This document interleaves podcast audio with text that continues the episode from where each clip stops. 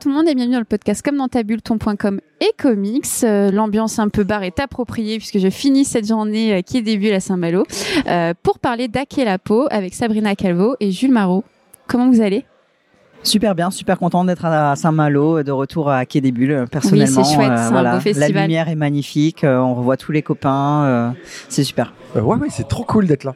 Je suis vraiment contente. C'est la première fois. Il y a beaucoup de monde, mais euh, il fait beau. Enfin, il fait pas beau, mais. Si. euh, Pour non, la enfin, Bretagne, là, il fait beau. Non, mais ce que je veux dire, c'est que c'est pas grave qu'il fasse pas beau. C'est beau. Enfin, Faut pas aller à Angoulême. hein. je suis déjà allé à Angoulême. J'étais, euh, c'était pas la plus belle période de ma vie. Ouais. T'as le droit de couper des trucs. hein. Non, mais je sens que ce podcast va être exceptionnel. Non, mais c'est dommage que les personnes n'ont pas aussi la, la vidéo parce qu'il y a une expression sur le visage. Oui, un peu de, de vie dans tout ça. Mais oui. Ne me dénigre pas comme. On aime la vie. On Non, aime la vie. me dénigrer parce qu'il y a un grand débat entre nous en ce moment parce que lui, il est euh, euh, vierge deuxième décan et moi vierge troisième décan et donc du coup, il méprise un peu quoi. Ah, ok, on parle d'astronomie tout de suite là? Ouais, ouais, ouais. C'est parti. Donc là, c'est la lune en scorpion de Sabrina qui ressort. exactement ce que j'allais dire. Mais alors, c'est pas ce soir qu'il y a l'éclipse là ou quoi? Ou c'est Demain, tu vois, Non, c'est- demain. tu vois? Oui, mais c'est, voilà le mépris du deuxième décan. Vierge, voilà, ouais, il est là. Et c'est avec ça que je dois travailler. À tous les deuxièmes Et décans. c'est vraiment, Calmez-vous. c'est vraiment très très dur. quoi. Ça fait deux ans qu'on s'adore quand même. hein. Justement, avant de parler de cette, euh, cette, euh, cette amitié, est-ce que vous pouvez vous présenter pour ceux qui ne vous connaissent pas? Euh, D'accord, alors moi je commence. Bonjour, je m'appelle Sabrina. Moi je suis euh, écrivaine euh, de science-fiction, on va dire. Et je suis plasticienne aussi. Euh, je travaille dans le champ de la mode et de l'art textile. Et euh, voilà, je fais des robes euh, de DS, je crois. Quelque chose dans ce genre-là, ouais. Ok. Et Jules moi, je suis Jules Marot, je suis artiste visuel essentiellement de bande dessinée, mais aussi de multiples médiums. Euh, J'adore raconter des histoires. Généralement, mon travail se résume à, à ça et à explorer toujours euh, ce que j'appelle être un, un no man's land entre l'intime et le collectif. Hmm. Donc c'est une zone de friction euh, politique en fait entre euh, les désirs de l'intime et le, le rôle euh, qu'on a dans la société généralement. Est-ce que vous pouvez revenir un peu sur votre collaboration, sur votre rencontre amicale, artistique, pour arriver du coup à Akelapo Bah, en fait, c'est de hacker la peau que c'est parti, c'est-à-dire que ce projet, c'est ce qui nous a réunis, dans le sens où, à la base, c'était une commande de 10 pages pour le pour la revue Métal Hurlant, euh, qui devait euh, renaître de ses cendres il y a deux ans.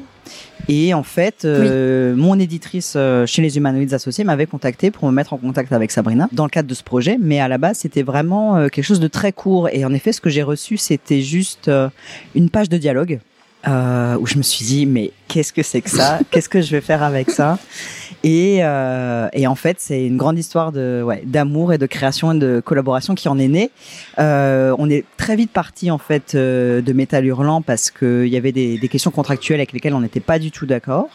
Et on a décidé d'en faire un livre parce que très vite on s'est mis à créer des personnages et un univers auquel on était très attachés. Et, euh, et ça méritait plus que juste euh, 10 planches euh, dans une revue. Hmm. Je crois que tu as tout dit là.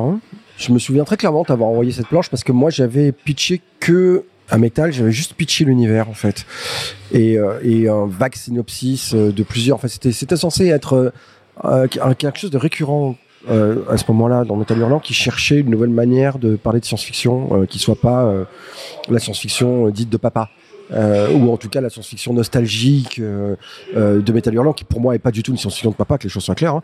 Mais c'est vrai que les nouvelles générations euh, sont pas forcément dans ce trip-là. Et même moi, je, je, je, je- moi, j'essaye dans mon travail de formuler quelque chose de très contemporain, de très politique aussi, en prise avec euh, ce qu'on est en train de vivre aujourd'hui, à la fois dans notre intimité et à la fois dans nos collectivités aussi. Et du coup, je pense que cet endroit-là n'a pas été gardé par euh, par Metal et donc le, le, le, le- pitch de la série a végété un peu là-bas quoi. Et donc l'écriture finalement d'Akelapo, elle s'est fait à deux? Alors oui et non.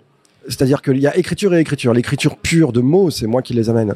Mais ça ne veut pas dire qu'il n'y a pas une écriture visuelle aussi. Oui, Et c'est ça. l'écriture visuelle travaille aussi le mot en retour. Donc comment on a fonctionné de manière très simple, c'est que euh, pour moi, le, le- le travail de scénariste, euh, je le conçois pas comme un travail de scénariste du tout. Je le travaille, moi je suis écrivaine, je fais de la poésie, je fais des choses comme ça, je fais de la couture, et donc du coup pour moi c'est des, des bouts d'emplissement, c'est des fragments, c'est des choses comme ça. Donc c'est forcément collaboratif et c'est forcément forcément sujet à l'interprétation. Donc du coup, on avait ensemble, on a discuté d'une trame globale, d'un point de départ, d'un point d'arrivée vague, d'une espèce de mouvement comme ça qui se fait. Et du coup, euh, j'envoyais des choses à Jules, euh, des fragments, qui se suivaient. Hein, on a travaillé dans l'ordre. et Jules les interprète avec beaucoup de dialogues, des mots clés, très peu d'ambiance, encore moins de cadrage, peut-être un cadrage peut-être une fois, mais vraiment, vraiment, je me suis senti. Parfois des petites notes d'intention, mais très peu de la musique. Ah et voilà. Et Jules faisait sa tambouille avec. Ok. C'est-à-dire qu'il a, il a carte blanche pour l'interpréter. Grande liberté quand même d'action. Euh, en fait, on a fonctionné vraiment euh, de séquence en séquence de cette manière-là pendant deux ans. C'est-à-dire qu'en effet, je recevais par exemple deux pages euh, d'écriture de, de Sabrina et elle me mettait toujours un morceau de musique. C'était souvent le morceau de musique sur lequel elle avait écrit. Et donc, on a composé une espèce de soundtrack aussi de cette manière-là, qui est d'ailleurs disponible sur Spotify, euh, qui est accessible dans le livre. À la fin, dans, dans, les crédits, il y a un QR code qui amène à, à ces musiques qu'on s'envoyait en fait, sur lesquelles on a créé. Et en fait, de ces deux pages-là d'écriture, moi, j'en faisais des pages de bande dessinée. Et c'est sur base de ce que j'avais dessiné qu'elle allait continuer le, le, reste de la séquence et l'écriture de, de, du livre en fait. Mais en même temps, euh, il y a des moments où euh, on faisait des, des, des, brainstorming qui étaient vraiment très courts et très euh, très très instinctifs. Généralement, Sabrina m'appelait, elle me dit là il y a un truc qui va pas, là il y a un truc qu'on doit résoudre.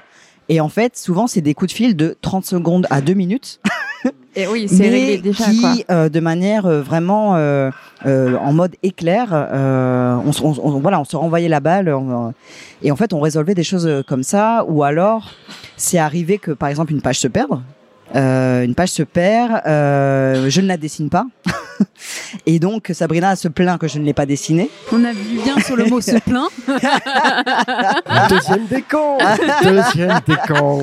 Et, et en fait, ce qui est intéressant, c'est que tout au long de cette collaboration, quand on a en fait des surprises qui se sont manifestées ou des blocages ou en effet comme ce, comme ce cas-là d'une page qui se perd, en fait, on se fait vachement confiance et on, on, fait un brainstorming et on va dans la même direction. On arrive toujours en fait à mettre, je pense, euh, bah, nos égos de côté, nos insécurités de côté et à se demander c'est quoi qui est bon pour le projet là, c'est quoi qui est bon pour l'histoire, c'est quoi qui est bon pour ces personnages, parce que ça c'est le plus important.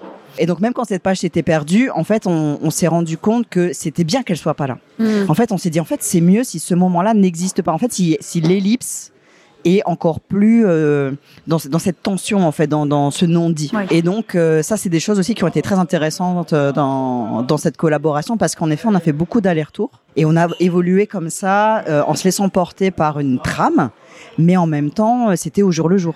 Et donc c'est pour ça que j'appelle ça aussi un cadavre ski en termes de fonctionnement Aujourd'hui, on a énormément de BD qui parlent de, de, de la queerness et c'est un thème qui est évidemment euh, présent dans Hacker la peau, mais très différent. Ça, en fait, ça s'explique quand tu quand tu parles de poésie, etc. C'est abordé d'une manière différente. C'était une volonté aussi de dire bon, ok, on, on parle euh, du fait d'être queer, mais il faut le montrer autrement, avec la métaphore de la Rhône, euh, de, de ce trouble comme ça qui vit et comment montrer autrement que ce qu'on a aujourd'hui ah comme bah nous, production. on s'est carrément posé ces questions-là en termes de qu'est-ce que c'est la narration queer, qu'est-ce que c'est la science-fiction queer, euh, comment est-ce qu'on peut aussi, déconstruire. Enfin, les nouvelles, elle est euh, récente aussi depuis une, une je sais pas une oui, donc nous, en fait, on s'est posé ces questions-là en termes de structure, en termes de fonctionnement d'écriture, comme je viens de le décrire aussi euh, dans la façon dont on a fonctionné, mais aussi, en effet, tout, tout l'usage des symboles.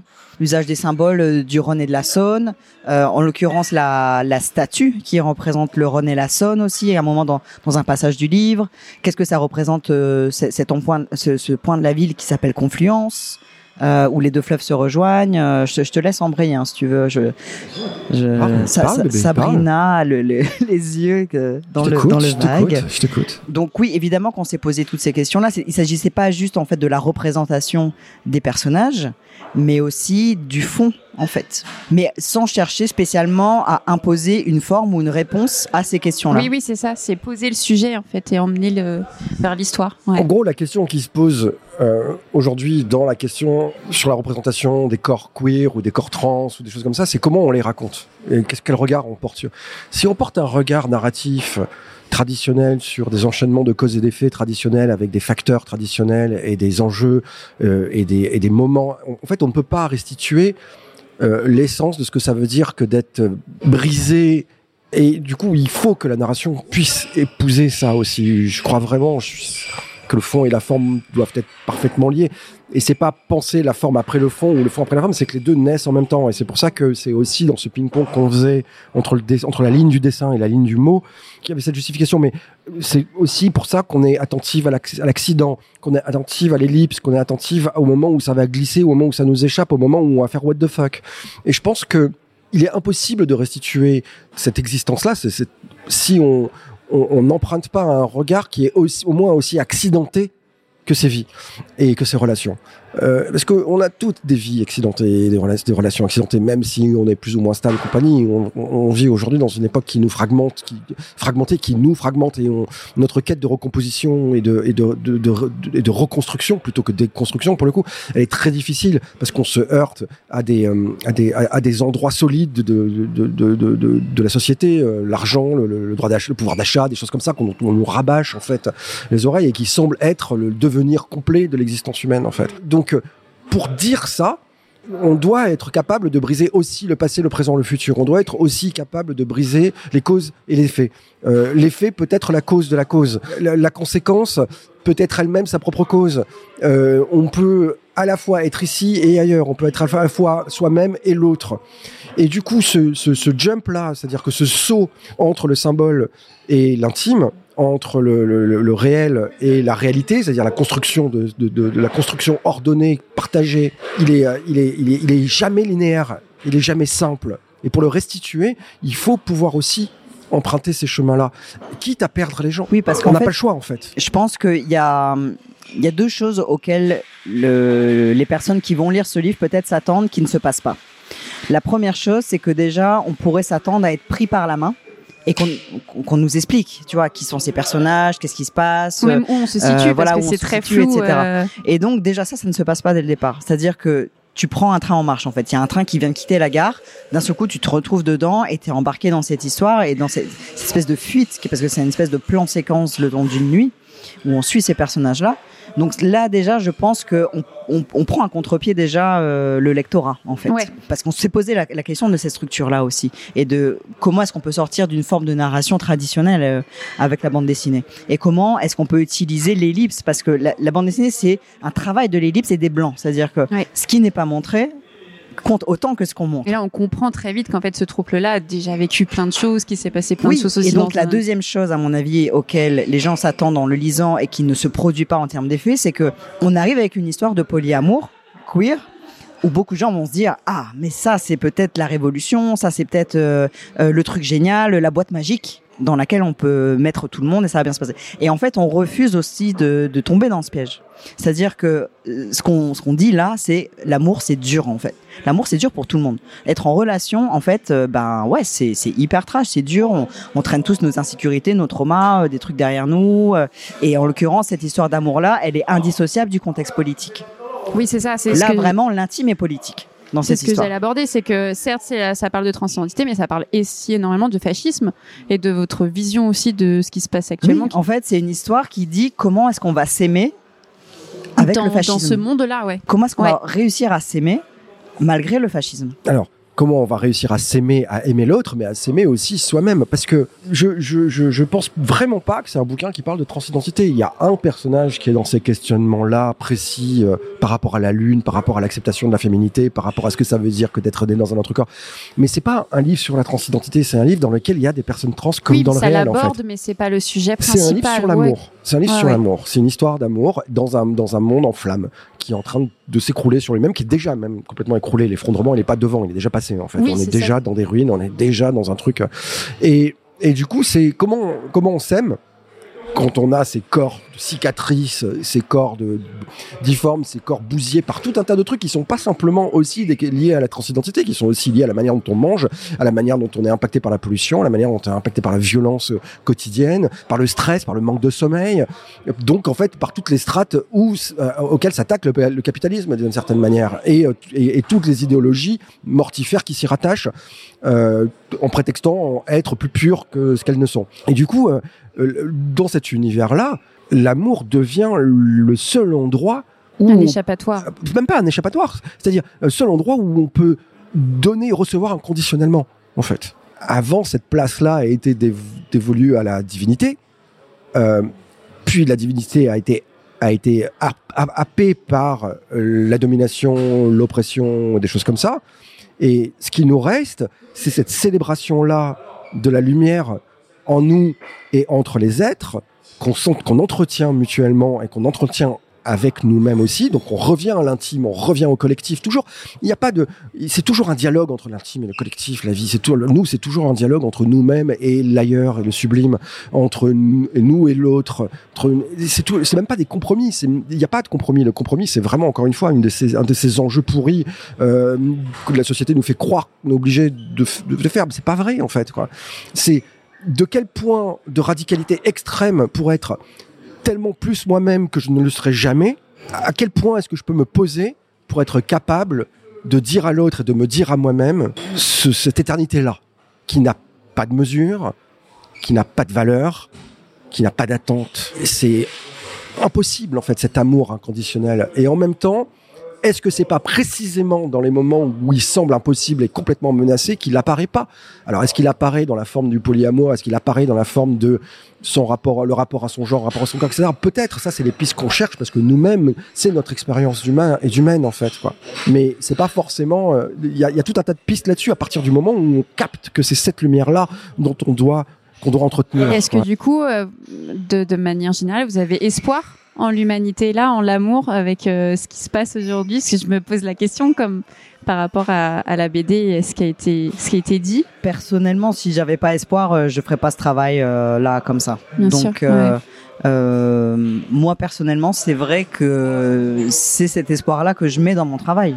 C'est que en fait le livre puisse aider à, à ce que chacun se pose certaines questions ou simplement que ça puisse ouvrir des portes mais euh, c'est un travail pour moi de la lumière euh, et de d'une volonté d'expansion et cette Ouais. expansion elle est pas juste personnelle elle est collective en effet Ah ouais. c'est clair que je pense qu'on y a mis euh, euh, tout notre cœur euh, palpitant et, euh, et blessé euh, dans, dans, dans ce bouquin quoi Moi, j'ai de l'espoir. C'est genre, mais alors oui, bien sûr qu'on a tout mis. Enfin, moi, je mets toujours tout dans tout ce que je fais. C'est comme ça que cet amour inconditionnel me traverse aussi depuis euh, les presque 30 ans que je travaille.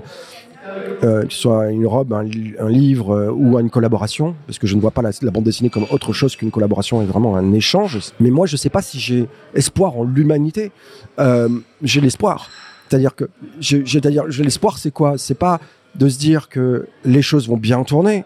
C'est l'espoir que les choses auront un jour un sens à notre vie, à notre échelle de vie, en fait, hein, de, de toute petite échelle de vie à laquelle on est présente euh, et consciente en ce Oui, moment. nous quoi. en tant qu'humains, Oui, voilà, même nous en tant que même nous en tant que, que humaine dans l'humanité, quoi. Ouais, Donc bien sûr, moi, ouais, l'espoir en l'humanité, euh, là, vu ce qui se passe, franchement, je, je, je, je vois que je vois que je vois qu'un- qu'une botte qui nous, qui nous qui nous tabasse, quoi, parce qu'on va être tellement nombreux et il y a tellement moins de, pas de ressources et il y a tellement des mécanismes de pouvoir et de domination à l'œuvre, etc. Que bien sûr qu'il faut entretenir le, le- le- c'est pour ça qu'on écrit des histoires aussi, l'espoir d'un changement, le rêve et compagnie, mais les choses ne changent pas, elles rouillent. Mais nous, on peut changer. surtout que le livre ne dit pas le fascisme est arrivé c'est foutu tout est C'est foutu ça, voilà. Non, le, est livre, le dit euh, le fascisme est Il est arrivé, déjà là. la lutte s'organise. Voilà, il est déjà là. Comment, comment on Ouais. organise la et on lutte va en en fait sortir. Ouais. Il n'y a pas de raison qu'on n'en sorte pas. Alors ça va être dur, ça va être long, ça va être pénible, il va y avoir des morts, il va y avoir de- du sang, il va y avoir de la tristesse, des larmes, ce que vous voulez, mais on va s'en sortir, on s'en sort toujours. Est-ce que c'est la foi en l'humanité? Non, je pense que c'est la foi en la vie qui dépasse l'humanité. C'est la foi dans, cette, dans, dans ce grand flux de choses, d'énergie qui nous traverse et qui traverse ce monde-là, auquel on peut se brancher. Et si on s'y branche, on voit le- les choses en fait. Et, euh, et là, ça, oui, tellement, mais parce qu'on le, ça se traduit partout en fait, tout le temps, à chaque instant de nos vies. À partir du moment où on en a conscience. Est-ce qu'écrire des histoires, faire des podcasts comme celui-là, rencontrer des gens, s'aimer, se rencontrer, faire des choses, c'est pas un moyen d'entretenir ce courant d'énergie-là et ce, ce, cette envie d'y participer collectivement et intimement, ben ouais, j'ai l'impression que c'est, Mm. j'ai l'impression que c'est vers ça qu'on tend, en tout cas, quoi. Bah, et puis la place de la poésie aussi dans, Oui. dans ce livre de comme euh, Toute la instrument. métaphore avec la Rhône, enfin moi c'est ce qui m'a marqué le plus. Je trouve ça incroyable de l'avoir lié, du coup de l'ancrer à la ville, au moment où il se retrouve avec le confiant. Enfin je trouve ça. Mais Je oui, trouve ça oui, très la, la place de la poésie dans cette communauté qui est, des, qui est décrite euh, dans le livre, mais aussi de manière générale dans, comme instrument de, de lutte et comme euh, euh, lieu possible des imaginaires et de qu'est-ce qu'on fait de ces imaginaires et de l'importance de, de développer des imaginaires pluriels aussi. Comme moyen de lutte, oui. Alors, on a eu une question très intéressante hier. On a fait donc une, une dédicace euh, à Paris et, euh, et on a eu une question très intéressant de quelqu'un dans le public qui disait voilà bon euh, euh, alors il y en a des codes couleurs Jules a mis en place des codes couleurs pour plusieurs séquences enfin ça ça appartient à Jules c'est sa manière euh, à lui de raconter des choses et tout c'est très beau euh, et il y a un moment donné effectivement où il y a un, un trou narratif et on passe d'une couleur à une autre c'est-à-dire on passe du bleu du, de l'ombre au vert en fait en gros quoi je sais pas peut-être euh, oui. avant le vert et après le vert Oui, il y a Et avant fait- et après et le après, il verre. nous fait Enfin, avant la le dont ça va. décrite. il nous a dit avant le vert ça va après le vert ça va En termes de compréhension, c'était quelqu'un qui avait, qui avait perdu quelque chose du fil Mm. D'accord. de Mais la compréhension. Mais, la- mais cette personne a dit j'ai mon idée. Et moi je pense que tout est là. Aujourd'hui on a de la même manière qu'on essaie de mettre en mesure euh, le spirituel, qu'on essaie de mettre en mesure le matériel, qu'on essaie de mettre en mesure l'amour, qu'on essaie de mettre en mesure euh, le corps, tout, tout de- devient mesuré et mesurable. C'est-à-dire identifier, catégoriser, Identifier, euh, catégoriser, analyser, diviser, ouais, ouais, ouais. analyser, classer, déclasser, euh, assigner, pas assigner, ouais, Mm, mm. et surtout euh, hiérarchiser. C'est-à-dire que nous, on est composé euh, de plein de choses. Moi, je suis euh, une dizaine de choses. Il viendrait pas à l'idée de dire que je suis d'abord une personne trans ou que je suis d'abord de celle de, de ci ou ça. Ça me compose entièrement. Il y a donc pas de raison d'assigner le genre humain à, à sa biologie. Ça veut pas dire qu'on doit dire non, je suis pas né comme ça, etc. Mais ça veut pas dire que ça doit être l'étalon du Seulement jugement. Ouais. Ce qui est un peu le cas en ce Ouais. moment, parce Mais que oui, bah oui, voilà, parce que c'est un instrument d'oppression, c'est de la biopolitique. Et donc du coup, la poésie, elle vient se nicher là, dans ce refus-là des hiérarchies, des classifications, etc. Mais le problème, c'est que dès qu'on commence à rentrer dans une histoire, dans un schéma d'histoire, on est nous en Occident. euh, dans des schémas qui sont très classiques. Et dès qu'on remet en cause ce classisme-là, qui est par ailleurs super intéressant à un niveau formel et esthétique. hein, Je dis pas, je dis pas qu'il n'y a pas des histoires formidables, je dis pas qu'il n'y a pas des choses formidables, mais qui nous nous semblaient pas adéquates à raconter les existences de nos de nos corps et de nos de toutes broken là. On, on a nécessairement recours, alors à l'ellipse, mais aussi à la capacité d'interpréter un signal de plusieurs manières différentes. De laisser l'autre en fait euh, avoir sa propre laisser- voilà, interprétation. C'est-à-dire que nous on sait ce que nous on sait ce que ça veut dire, pas tout le temps, mais on sait globalement ce ça que faut pas le dire. On sait, secret. si, si, on dit tout, on s'en fout. Non, non, mais en fait, je veux dire, il y a des choses qui, moi, il y a des choses qui m'échappent dans cette BD aussi. Il y a des trucs que je, dont je me suis pas rendu compte, je- dont je me suis rendu compte a posteriori. C'est faux. Mais C'est oui, c'est hyper fou. intéressant. Mais c'est toujours ça, c'est toujours le cas. en Moi, fait, ça m'arrive hein. à chaque fois, chaque livre. Tout le temps, bah, évidemment. Chaque livre. C'est hyper beau. Enfin, on se dit des choses à soi-même inconsciemment. Dès qu'on est branché sur nous-mêmes, dès qu'on écrit depuis le cœur et depuis le cœur battant, là, bah, il y a des trucs incroyables qui se passent, en fait. On est complètement aveugle à ça. Moi, des fois, je me relis, je me dis, j'ai écrit ça? C'est hallucinant, que je sais même pas au courant. En bien ou en mal. Mais le moment où tu l'as écrit et le moment où, Où tu je le lis, lis, c'est Plus la même chose, c'est même plus forcément la même personne. Enfin, en tout cas, c'est le même état d'esprit, C'est un etc. truc de Donc, euh, Et donc, du coup, fou, ouais. cette capacité d'interprétation-là, qui est à la fois une liberté personnelle qu'on donne, mais aussi une grande joie quasiment ludique en fait de pouvoir jouer avec des choses. Parce que ce qu'on fait enfin on sait toujours où on va. On a des on a des clés on a des symboles on a une construction d'univers qui est très très forte. On sait très bien ce qu'on fait. On a des années d'expérience de construction d'histoire traditionnelle euh, de romans de bandes dessinées d'autres médias comme disait Jules. Donc en fait on, on sait construire des univers en creux mais c'est pas forcément ces univers n'ont pas forcément besoin d'être révélés pour exister. C'est en fait ils se révèlent par petites touches. Quelqu'un hier disait je suis allé très très vite dans l'album euh, parce que je voulais savoir ce qu'il allait leur arriver, mais j'ai pas lu les dialogues. Et moi, je lui ai dit, mais et, m'a- et cette personne a dit, bah, je vais le relire. Je dis, bah oui, il faut parce que c'est dans le dialogue qu'on construit l'univers. Ah oui, oui. C'est pas autour qu'on construit l'univers, c'est dedans en fait. C'est donc l'expérience des choses. Et ben, c'est ça la poésie. C'est-à-dire que la poésie, c'est l'expérience des choses et la manière dont les choses se peignent à travers nos sens et nos affects, plutôt que les choses elles-mêmes ou le cadre des choses et le contexte des choses.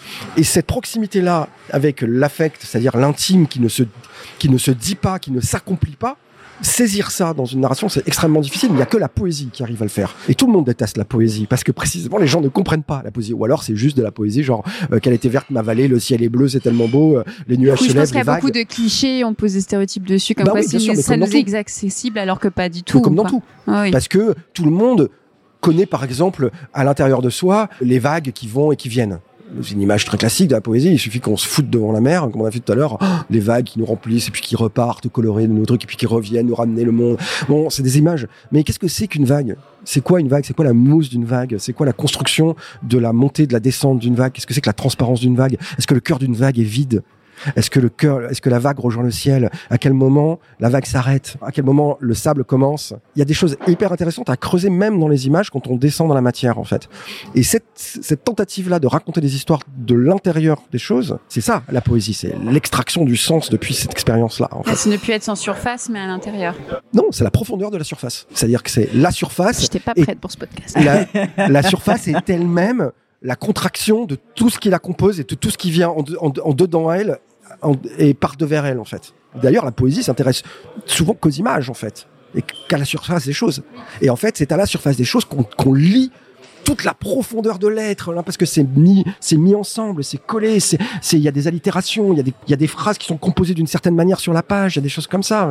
C'est euh, est un, le grand maître symbolique de cette, de, de, de symbolisme, même au-delà de ça, en fait. Quoi. Et d'ailleurs, la plupart des gens, quand ils lisent Mallarmé, ne comprennent pas Mallarmé. Et c'est au bout d'un moment qu'on se dit mais attends mais ce poème m'a vraiment m'a fait quelque chose physiquement étrange j'arrive pas à le comprendre et en fait c'est en partant de cette émotion là qu'on arrive à décoder la manière dont les mots sont tissés les uns avec les autres et dont finalement les images sont composées depuis la surface des mots et ça c'est extrêmement difficile à faire enfin on- j'espère qu'on a modestement euh, réussi à mettre un, un, un pas là-dedans en tout cas Comme on parle de, mais ça va être beaucoup plus court. Comme on parle de, non mais on se vanne tout le temps, on se vanne tout le temps. Comme on parle de fascisme en fait dans, dans cette histoire et d'un contexte politique qui est vraiment euh, hyper lourd, on pourrait se dire ok dans- si, si le monde en vient à ça, la poésie ce sera vraiment pas notre priorité en fait. Si on est dans une espèce de cliché de ce qu'est la, la poésie, alors que là nous ce qu'on essaie de dire et ce qu'on montre à travers cette communauté aussi, c'est non en fait c'est hyper important d'utiliser la, poésie La, et de revenir à l'essence de la poésie et en effet d'être dans cette espèce de profondeur de l'être que Sabrina vient aussi de de- de- d'expliquer parce que c'est ça qui va nous aider aussi à affronter le fascisme. Et comment toi du coup t'as composé avec ces images Tu parlais d'images. euh, Comment t'as travaillé la couleur, euh, les, la physionomie des personnages Euh, comment on avait fait Euh, t'en as très bien parlé euh, t'en as très bien parlé hier sur ton approche euh, Ouais, mais en fait, quand euh, Alexandra me pose cette question-là maintenant, ce qui me revient, c'est d'un seul coup des flashs de quand j'ai créé les personnages, tu vois, au tout début. ouais je me souviens parce qu'on a, on- moi j'avais reçu seulement quelques phrases de Sabrina là encore pour euh, pour les décrire. Et, et elle m'a laissé vraiment libre cours à moi aussi ce que j'avais aussi envie d'en faire de ces personnages. Et à partir de là, c'est vrai qu'il y avait quelque chose déjà de posé en termes de, cadre parce qu'on avait des personnalités, une essence, quelque chose déjà d'établi. Après, je pense qu'il y a des choses qui sont faites en deux temps en termes de construction d'image. D'abord, il y a eu une vision vraiment précise de ce que je voulais que ce soit graphiquement. Donc comme on a un temps, comme on a une temporalité au présent de cette fuite, le temps d'une nuit qui est très nocturne, très opaque, euh, presque asphyxiant en fait comme ambiance.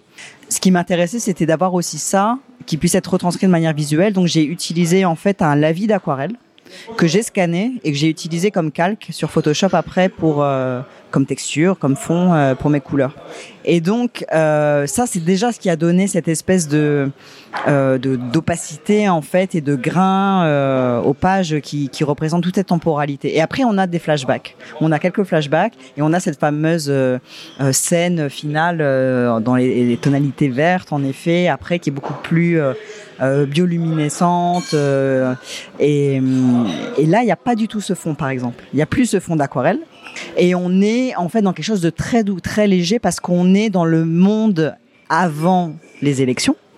Et donc on est dans cette espèce de, de, de légèreté, de quelque chose de presque trop estival, trop doux avant l'orage. Ouais. Et, euh, Le et calme pour avant moi, la tempête, quoi. Exactement, c'est vraiment ce calme-là où la relation d'amour est en train de se construire.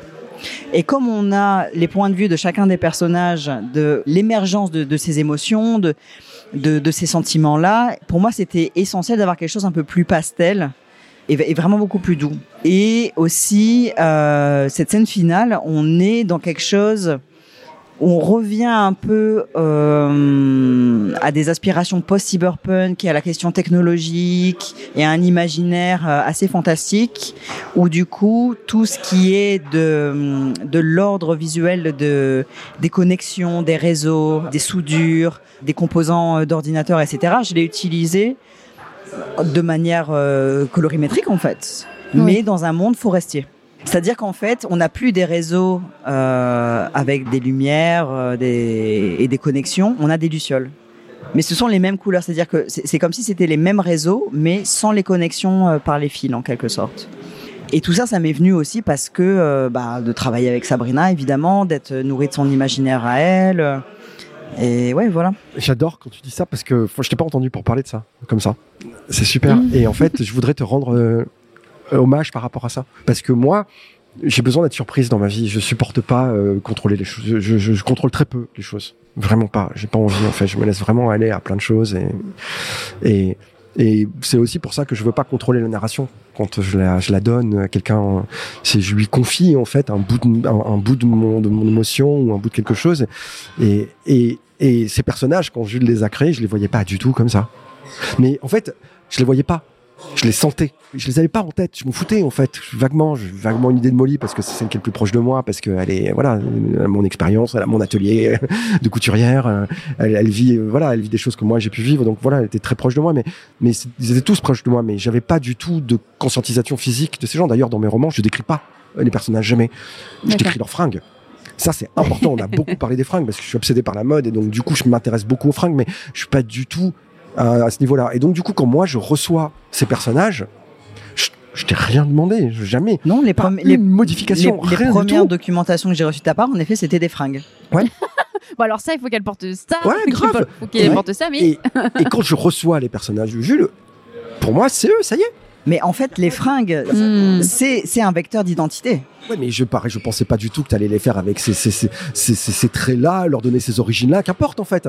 Euh, je m'en foutais, je me suis dit, tiens, ils sont nés et je les reçois et c'est à partir d'eux que je travaille. Et c'est exactement la même chose que quand je reçois les images de Jules qui, les, qui interprètent visuellement des, des choses, des, des, des bribes de poésie, des, fragments de vers. Il en reste quelques-uns dans la BD, là, dans les séances des séquences interstitielles. Ça, c'est des bouts de phrases que j'avais que j'avais posées de temps en temps. Euh, et moi, quand je reçois ces images, ben moi, ces images, je médite dessus. C'est-à-dire que je les regarde et c'est sur les images que je travaille en Mhm. essayant d'aller voir. Alors ok, ah, ok, il a fait ça comme ça. Je vais me Hmm. servir de ça. Alors ok, d'accord. Alors ça, le cadrage il est comme ah ok, d'accord. Je vois ça comme ça et je me sers de Il y ça. a En eu fait. l'effet inverse. Souvent, c'est le scénariste qui, qui donne, qui fait, inspire le. Là, et en c'est fait, vraiment là, vous avez une vraie C'est connexion, en quoi. permanence en fait. Ouais. En permanence, on réagit au- parce qu'on a le même travail en fait. C'est juste qu'on n'a pas juste le même man- la même manière de l'exprimer tout simplement. Enfin, en tout cas, et ce que j'ai oublié de te dire tout à l'heure, parce que je disais ça s'est fait en deux temps et j'ai oublié le deuxième temps, c'est que en fait on s'est beaucoup inspiré en fait du, du contexte sociopolitique euh, en France. Euh, sur le temps de création où nous on a travaillé. C'est-à-dire que le livre, il est né, les personnages sont nés et le début de l'histoire est né en 2021. Mais en 2022, quand il y a eu les élections présidentielles, en fait, là, on a eu un, ça a été un séisme pour nous euh, euh, total. On a, on a vraiment eu très peur. C'est vraiment l'entre-deux tours. On a, on s'est posé des questions existentielles vraiment de est-ce qu'on reste, qu'est-ce qu'on fait, comment, voilà. Euh, parce que là, pour nous, c'était une question de vie et de mort en tant que, personne euh, trans, euh, voilà. Et donc on s'est dit, alors que les élections n'étaient même pas encore terminées, on s'est dit, on va faire comme si l'extrême droite avait gagné. Et on n'a même pas attendu en fait le deuxième tour. Et donc ça, c'est venu nourrir aussi ce que j'ai dû dessiner. C'est-à-dire que à un moment, je me suis retrouvée à devoir aussi passer aux planches définitives et appeler Sabrina et de dire il n'y a pas ces technologies. Si on est sous un État fasciste, il y a un contrôle de la technologie qui devrait euh, être encore plus prépondérant, qui devrait être là. Et donc, je lui ai fait des prototypes de drones de police. J'ai envoie ça, elle valide. Trois semaines après, on avait un décret sous Macron de l'usage des drones pour les manifestations, pour couvrir les manifestations et les événements, Ouais, parce ouais. qu'on était en pleine protestation contre euh, la réforme des retraites. Oui. Et moi, j'étais à ma table à dessin en train de dessiner des drones. D'ailleurs, on utilise le décret hein, dans l'album. Je crois qu'on utilise, on utilise le bon décret en fait. Comme on n'avait pas euh, terminé, euh, comme c'était pas encore parti à l'imprimerie, évidemment, on a utilisé le vrai article qui est passé à ce moment-là. euh, évidemment. Alors ça, c'est un enjeu euh, viscéral de la science-fiction contemporaine, en fait. C'est-à-dire comment est-ce que euh, on se fait pas dépasser par la réalité? Quand on, la science-fiction s'intéresse très peu au futur. La science-fiction s'intéresse au présent, mais utilise des, des, choses déjà visibles ou embryonnaires dans le présent pour pouvoir se projeter de manière un peu extra, extrapolée dans un espèce de futur ou dans un, dans un après. Alors ça peut être plus ou moins loin, mais ça parle du présent, en fait. Comment on fait dans une science-fiction qui a, qui a inventé ce qui est en train de se passer littéralement en fait. C'est compliqué. Il y a un moment il y a une crise de la science-fiction à un moment donné. C'est comment continuer à faire de la science-fiction aujourd'hui quoi. Et euh, et, euh, et, on est toujours rattrapé par le... donc en fait on est on est dans une course avec le pire de l'humain, le pire de l'humain en permanence en fait quand on écrit de la science-fiction. On est là on se dit bon qu'est-ce qu'on qu'est-ce qu'on peut inventer de saloperie qui va pas vraiment arriver en tout cas pas tout de suite au moment ça de... arrive. Alors ça arrive sous une forme ou une autre, des fois ça arrive sous des formes bâtardes, mais ça arrive quand même. Il y a, y a quand même un endroit hyper excitant à essayer de coller au zeitgeist, c'est-à-dire l'espèce de vibration du moment présent là, euh, en termes de société, en termes de médias, en termes d'information, pour être là dans cette pertinence là. Alors on peut arguer que peut-être potentiellement ça peut vieillir plus vite euh, parce que c'est typé dans le temps. Mais en fait, moi, je crois pas du tout à ça. Moi, je crois qu'au contraire, la littérature, un des grands, une des grandes forces de la littérature, c'est d'être de son temps. Vraiment. Alors peut-être que oui, bien évidemment que si on fait appel à des technologies d'un endroit et qu'elles sont devenues obsolètes, quelqu'un qui lit le bouquin 100 ans plus tard, il va se dire mais c'est quoi ce truc quoi? Mais en même temps, moi je trouve que c'est une richesse incroyable d'avoir cette mémoire là. C'est hallucinant de pouvoir aussi tracer l'histoire de l'humanité à travers les histoires que l'humanité se raconte à elle-même. Et d'ailleurs, c'est pour ça qu'on parle pas de dystopie. Nous quand on évoque ce, livre, en fait, on parle de prophétie et moi je parle même de, tapisserie. C'est-à-dire qu'on peut pas parler de dystopie parce que ça voudrait dire que le monde va bien actuellement pour que ça devienne une dystopie. Et nous, de notre point de vue, de notre expérience, ça va déjà mal. C'est déjà trop la merde. Donc du coup, pour nous, c'est, ça pouvait pas être une dystopie. C'est une prophétie. Et je parle aussi de tapisserie parce que souvent une tapisserie, on brode ce qui s'est passé, on brode un événement. Ouais. Et là, on est en effet sur cette question de la temporalité. Est-ce que c'est du futur? Est-ce que c'est du présent? Est-ce que c'est du passé? En fait, euh, oui, tout on est n'a pas besoin là. de ça pour vraiment euh, rentrer dans l'histoire et s'imprégner aussi dans les personnages, j'ai l'impression. Alors la notion de prophétie est passionnante parce que la prophétie c'est pas quelque chose qui va arriver plus tard. La prophétie c'est quelque chose qui est en train d'arriver, voire même qui est déjà arrivé et qui se répète. Et voilà, l'une des prophéties très intéressantes de la Bible, par exemple, qui est un bouquin de poétique comme d'autres, hein, euh, c'est la prophétie de, l'Armageddon, donc la fin du monde, Armageddon, euh, qui se passe sur la colline de Megiddo, donc euh, en, Palestine, en Israël, enfin ça dépend où on place le, curseur historique. Euh, cette fin du monde qui arriverait sur cette, colline, mais en fait elle est déjà arrivée la fin du monde, et elle arrivera peut-être à nouveau quand euh, la civilisation sera arrivée à terme, au terme de son épuisement pour se régénérer. Donc en fait, quand les gens brandissent la Bible en disant ouais c'est l'apocalypse bientôt etc. Non mais l'apocalypse est déjà arrivé en fait et il, il, arrivera encore et encore et encore et encore. Donc c'est comment on identifie ces cycles, comment on identifie ces patterns, ces boucles et c'est comment est-ce qu'on comprend le fonctionnement à travers l'histoire, à travers euh, les, individus, à travers euh, toutes sortes d'études que vous voulez, que ce soit économique, politique, philosophique, donc quoi, comment, comment on trouve en fait les points d'intersection entre les cycles et à travers les boucles. Et quand on s'intéresse au point d'intersection, en fait, on s'intéresse à la prophétie. Donc, on fait de la science-fiction, c'est ça qu'on fait, en fait, dans science-fiction. Oui, en fait, on a créé. Il y a plusieurs personnes qui nous ont renvoyé à la notion de mythologie avec ce livre, de la Ouais. création d'un- d'un- d'une forme de nouveau mythe. Et je m'y retrouve carrément. Moi, c'est c'est un sujet qui m'avait déjà beaucoup intéressé quand j'avais travaillé sur Scandalone. Euh, je renvoie euh, toujours vers René Girard, euh, qui a beaucoup travaillé euh, sur sur la question du mythe et du bouc émissaire, et, euh, etc. Mais mais je pense qu'on on a vraiment touché à quelque chose là. En effet, c'est la prophétie et le mythe. En effet, c'est une manière d'avertir de quelque chose qui s'est produit et éviter que ça se reproduise. Et là, on est en plein dedans. En effet, oui, le fascisme, ça nous est déjà arrivé. Ça nous pend Ça en nez. peut recommencer. et- Qu'est-ce qu'on fait? Et il y a un danger même inhérent au mythe lui-même, c'est-à-dire que le fait de créer des, des, des, des récits qui justifient euh, une, une, une, une incompréhension euh, de phénomènes crée de facto un esclavage derrière, qui n'est remis en cause que par les prophéties et par les destructions de ce mythe. Donc en fait, le mythe doit pouvoir créer son anti-mythe en même temps. En fait, de la même manière que la matière contient de l'antimatière et, interagit avec l'antimatière, on est, on est obligé d'envisager le, le, le- le- de défaire le mythe au moment où on le crée. En fait, c'est-à-dire qu'on ne peut, on ne peut plus simplement créer du mythe naïvement, euh, comme c'est le cas d'un certain nombre de séries télé aujourd'hui ou de grandes sagas et compagnie qui, qui mettent une force incroyable à construire des univers extra cohérents avec du avec, avec, un mythe qui explique des choses de manière très très structurée et qui sont prises pour argent comptant sans encoder à l'intérieur même de cette construction de mythe nécessaire pour créer des nouvelles représentations dont on a besoin la, la condition de sa destruction. Et c'est ça en fait. Comme la- si elle allait être pérenne finalement. mais oui, elle peut si pas être pérenne en être- fait. Elle peut pas être pérenne. euh, C'est pas possible. En fait, c'est fluide. La- le, le geste du mythe nécessite le geste de l'anti-mythe en même temps en fait. Et le problème, c'est que faire ça, c'est c'est c'est pas c'est vraiment pas simple en fait quoi. Jamais simple, c'est jamais simple. Surtout en 90 pages. Surtout en 90 pages. non parce que là les auditeurs ils vont se dire mais waouh, ça doit être un bouquin de En vrai, 500 en vrai nous, on, nous, on fantasme sur une saga. hein. On fait Ah un clin ouais d'œil à notre éditeur qui est, qui est là. qui, est, qui est là un qui jour, est, euh, un jour notre demande, notre éditeur nous dira qui est juste qui est, qui est là.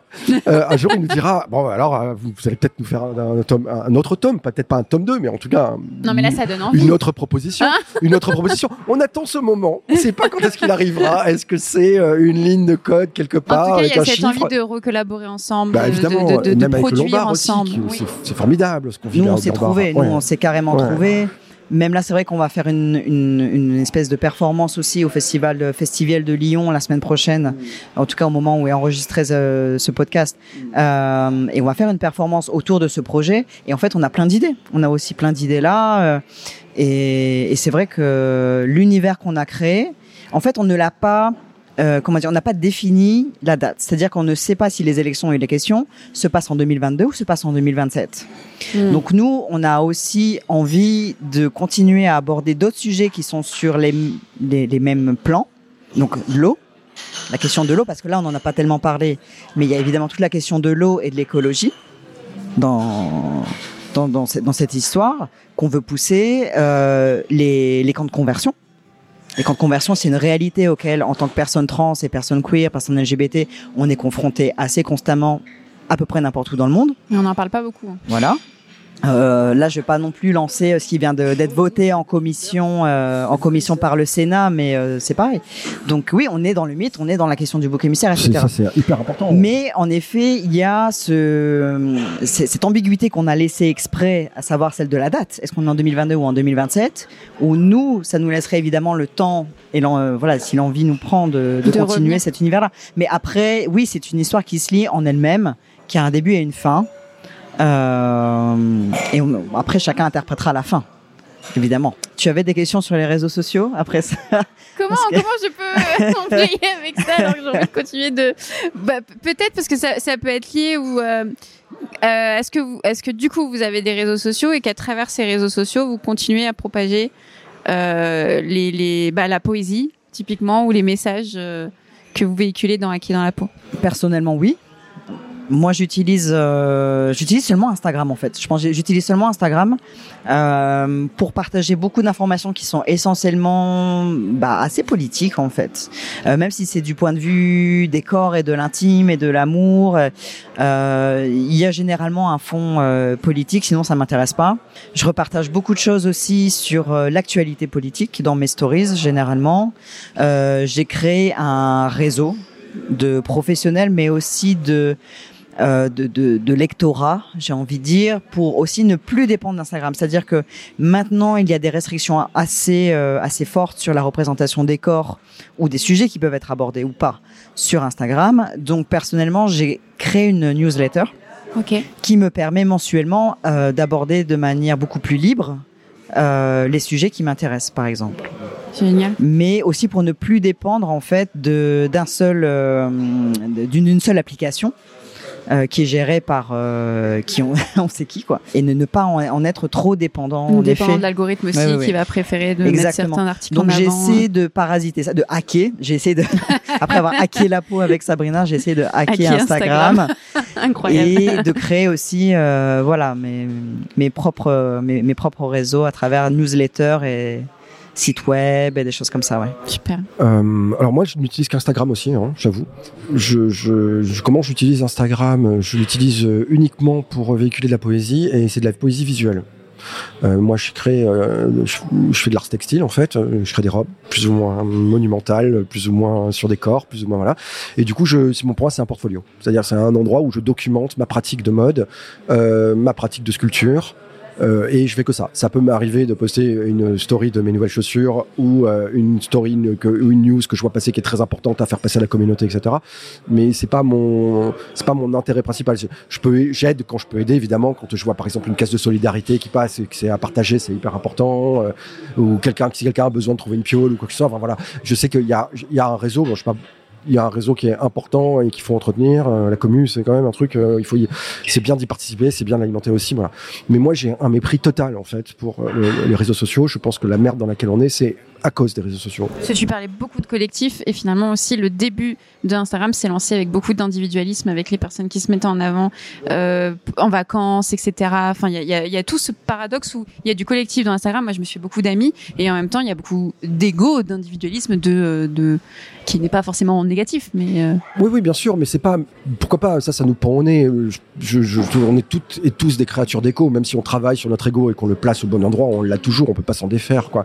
Mais par contre, moi, ça me va de voir aussi ce que mes potes postent euh, sur euh, comment ils s'habillent ou ce qu'ils mangent. Enfin, je veux dire, c'est pas. Je pense, ça, c'est. Je, pense que c'est pas un problème. On voit pas la détresse qu'il peut y avoir derrière. On voit pas la solitude qu'il peut y avoir derrière un certain nombre de ces de ces choses. Moi, par exemple, je suis assez, je suis assez, je suis assez amusé par des gens qui décrivent dans le dans, dans, dans, dans, le détail tout ce qu'ils font dans leur vie par rapport à, leur profession. Tiens, je donne un cours ici. En fait, on s'en fout, quoi. Je veux dire, si vraiment tu kiffes ta live, t'as pas besoin d'en parler en fait, tu la kiffes et puis voilà, t'as pas besoin de la montrer quoi. Mais mais qu'importe, chacun et chacune fait ses choix en fonction de ses besoins, etc. J'ai pas envie de juger. Ce que je juge, c'est pas ça. Ce que je juge, c'est le fait de dire qu'à un moment donné, et j'y ai contribué, euh, on a cru avec Twitter notamment. Euh, dont j'ai été une machine de guerre pendant assez longtemps, hein, euh, je suis brutalement honnête là-dessus, on a cru que télépathiquement, l'humanité réunie serait formidable. Et en fait, on s'est rendu compte qu'il y avait un torrent de merde dans notre tête à toutes et à tous, et que ce torrent de merde venait de trouver incarnation euh, littérale. Pendant un temps, on a dit ok, c'est pas grave, c'est juste un stream, c'est juste un courant de pensée, etc. Puis au bout d'un moment, les médias traditionnels l'ont repris. Moi, j'ai su que ça allait partir en sucette quand j'ai commencé à voir les journaux télévisés qui montraient des tweets à la télé.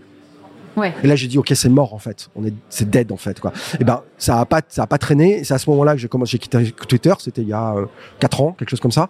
Euh, euh, et et ça n'a pas manqué. Aujourd'hui, on est dans une mer de noir, de désinformation, euh, de construction, de faux profils, de débats, de faux, de bots, de machin, etc. Et on est dans un endroit terrible. Mais ça, on le sait depuis les mondes virtuels. Je veux dire, moi, j'ai beaucoup travaillé dans les mondes virtuels et on sait très bien qu'il y a une économie euh, de, de, de, la machine et du chaos dans les mondes virtuels. Mais tant que c'est un monde virtuel qui est contenu c'est-à-dire qui, qui n'est que sa propre somme, que c'est un jeu vidéo euh, avec ses ressources définies, etc., et que les conséquences n'importe qu'à l'intérieur du monde virtuel, c'est ok. Sauf que là, c'est un monde virtuel qui a capté du réel, de la réalité, des informations, et ces informations sont traitées collectivement affinées, affirmées ou affirmées et rebalancées. Et nous, on les prend et on les reçoit comme argent comptant, en fait. Mais forcément, ça, ça ne peut que mener à la catastrophe, quoi.